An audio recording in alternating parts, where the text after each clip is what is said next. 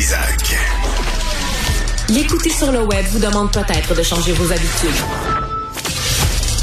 On le comprend. Mais son émission en vaut l'effort.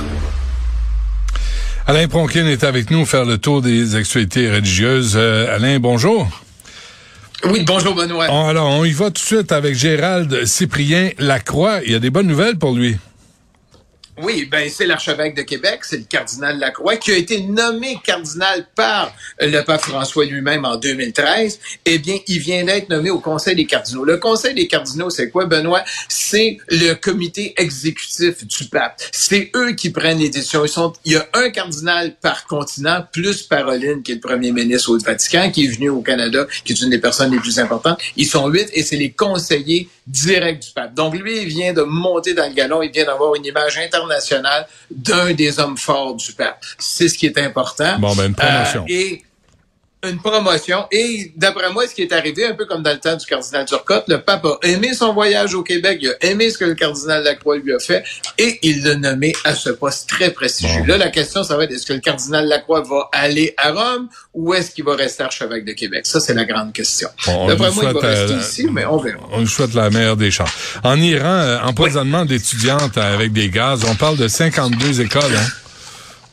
Oui, on parle de 1000 étudiantes, on parle des deux premiers décès aussi, Benoît. Ah euh, on a commencé à en parler la semaine dernière, tu t'en souviens, on, en avait parlé, je pense qu'on était comme dans les premiers en parlant au Québec.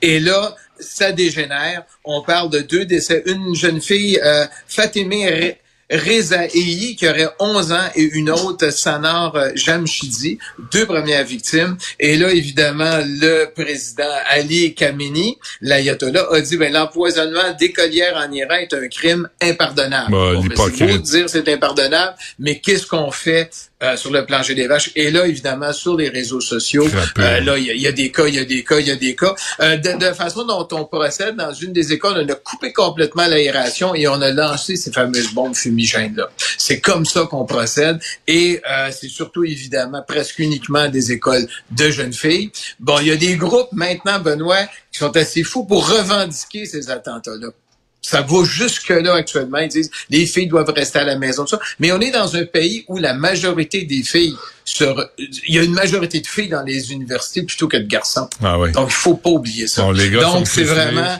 Bon, les, puis les religieux sont frustrés, là. Hein? Ouais, mais là, on est rendu. Évidemment, en Iran, ce qu'on dit, ben, c'est les euh, gardiens de la révolution, une des divisions des gardiens de la révolution qui font ça. Mais c'est la grande question qui le fait, puis qu'est-ce qu'on va faire? C'est bien beau faire des grands discours, mais si ça bouge pas, actuellement, Benoît, il y a aucune arrestation. Et tu étonnes. Écoles. Ben, une gang de temps. Ben, je suis plus découragé. C'est plus découragé qu'étonné. Mais ça n'a pas de sens. Il va falloir que ça bouge. Le pape euh, Jean-Paul II a dissimulé des affaires de pédophilie en Pologne.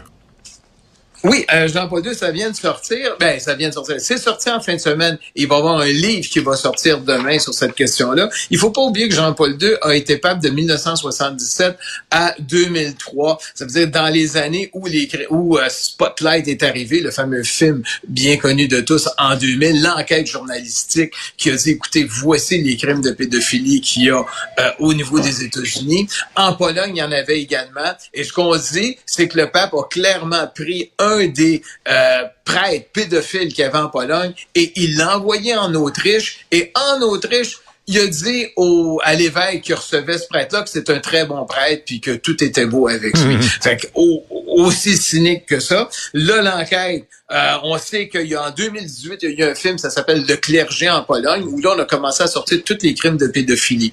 Et là, évidemment, il y a eu une commission d'enquête euh, là-bas, euh, en Pologne. Juste te rappeler, le syndicat Solidarność, il y avait un curé qui était avec eux, qui défendait la cause. Ben lui, il a été pris pour des questions de pédophilie. Ah. Ben, il est décédé depuis ce temps-là. Pédophilie. Il y a euh, 10 évêques polonais qui ont été mis sur la touche, des évêques émérites, par le pape lui-même en disant, ben, vous avez contribué dans des crimes de pédophilie.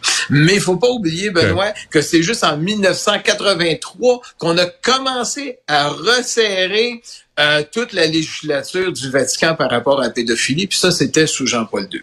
Mais n'oublie jamais cette grande parole-là du pape. on déplaçait nos curés d'une paroisse à l'autre et c'est François qui a décidé, qui avait déclaré ça. Super. Euh, départ des religieuses de Nantes.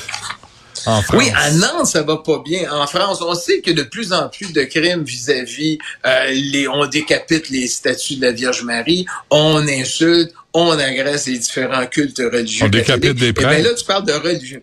Des prêtres aussi. Eh ben là, c'est à Nantes. Les religieuses ont dit, on n'est pas des franciscaines du Bronx. Ils disent, c'est rendu chaotique à Nantes. On n'est plus capable de faire notre mission. C'est des pauvres religieuses qui sont là pour prier, qui sont là pour s'occuper des plus démunis, Benoît. Et ils disent, écoute, c'est de la violence constante. On se fait insulter. On attaque nos églises. Et là, on quitte. Mais ça, c'est un symbole fort pour la ville de Nantes. Ville de Nantes qui était une des villes les- réputées les plus agréables à vivre en France il y a 10 ou 15 Ans. Et maintenant, elle est rendue à ce niveau-là. Et en passant, moi, je, je vois, ce, je suis le dossier de Nantes, là, je trouve ça épouvantable, Oui. là, des religieuses qui ont peur de sortir parce qu'il y a des crapules, de la racaille.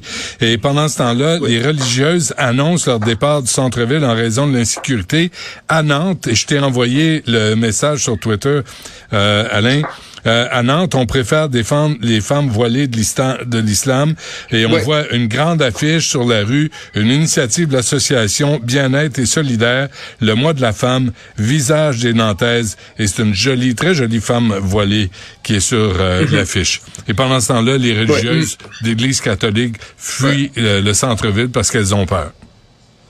Elles ont peur. C'est exactement ça. Donc, il y a une dégradation dans le sud de la France. Mais Nantes, n'oublie jamais, une des villes les plus belles à vivre et qui est rendue une ville. Mais il y a eu des choses. On on s'est pas occupé de l'immigration qui est arrivée d'une façon massive à Nantes. Faut pas oublier ça. On a, faut pas oublier qu'il y a eu des problèmes sociaux importants quand on a voulu construire un aéroport à Nantes international. Et les gens dit, wow, vous commencerez pas à massacrer tout notre paysage bucolique qu'on a à Nantes. Ben oui. Mais il y a eu une dégradation sociale qui est évidente. Bon. Euh, Il y a cette- ces trois œuvres de Guido Nincheri Oui. Guido Nincheri, qui, oui, qui a développé, en 1960, dans les églises, on décidait, bon, ben, c'est Vatican II, on cache notre patrimoine religieux. Et c'est un de nos très grands peintres religieux. Bon, on a peinturé ces, ces peintures en blanc. Fait que quand t'arrivais dans cette église-là, ben, euh, tout est en blanc. Et là, il y a quelqu'un qui dit, wow, c'est du latex peinture-là. Si on enlève le latex avec de l'eau, et là, on s'est aperçu qu'il y avait trois chefs-d'œuvre de Guido Nincheri qu'on savait qu'ils existaient, mais là, on les a refaits. Et là, on peut aller le voir, c'est à l'église Sainte-Madeleine. Euh, ça a été fait au début des années 30. C'est- On le considérait comme notre Michel-Ange. C'est vraiment une autorité en peinture. Et je pense qu'il a fait à Westmount la fin du monde. c'est lui qui est un de nos grands, grands peintres. Euh, puis je tenais à le signaler. On peut retourner voir les œuvres. On a du patrimoine. On a eu des grands peintres. On peut-tu les mettre en valeur? Ben, c'est ce qu'on a fait à cette église-là. Puis on a dit, on remettra plus de peinture blanche dessus. Parle-nous de ce Texan, Alain. Ah, Texan, c'est effrayant. Euh, lui, ce qu'il a décidé de faire, il changeait d'identité. Donc, il a pris une identité acidique. Il a décidé de s'appeler Haim Nissim Cohen. Il a décidé d'aller sur TikTok, de montrer qu'il est un célibataire euh, acidique et il agressait sexuellement ses, ses huit enfants.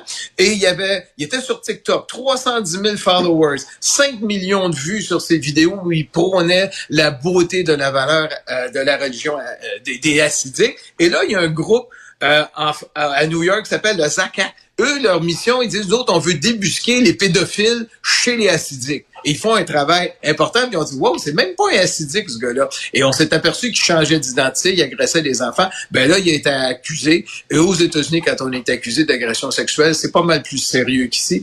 Alors, euh, il a été emprisonné. Évidemment, il n'y a plus de TikTok, il n'y a plus rien qui se passe. Mais c'est juste bien. pour voir le, le côté fou où on change d'identité, on adopte des enfants, puis on les agresse. Hmm. Bon, euh, dernière affaire, le, le jus d'ananas brésilien, tout ça. Oui, le jus d'ananas brésilien va être dorénavant halal parce qu'on veut avoir des appellations halal. Donc, on a fait une demande à Singapour pour l'avoir halal. Et là, c'est officiel. Le jus d'ananas brésilien est certifié halal. Donc, on va, les Brésiliens vont pouvoir vendre leur jus d'ananas partout sur Terre. C'est important. Mais aussi, ce qu'on dit, c'est que c'est dans tout le procédé d'usinage. Il n'y a pas d'alcool, il n'y a pas ci, il n'y a pas ça. Mais il faut quand même le faire. Aller chercher une certification pour du jus d'ananas, moi, je la trouve solide. Du jus d'ananas, c'est du jus d'ananas. Ben oui, là, ben oui. Euh, L'ananas est halal. Bon, ben merci Alain pour ces euh, nouvelles religieuses. À la semaine prochaine. À la semaine prochaine.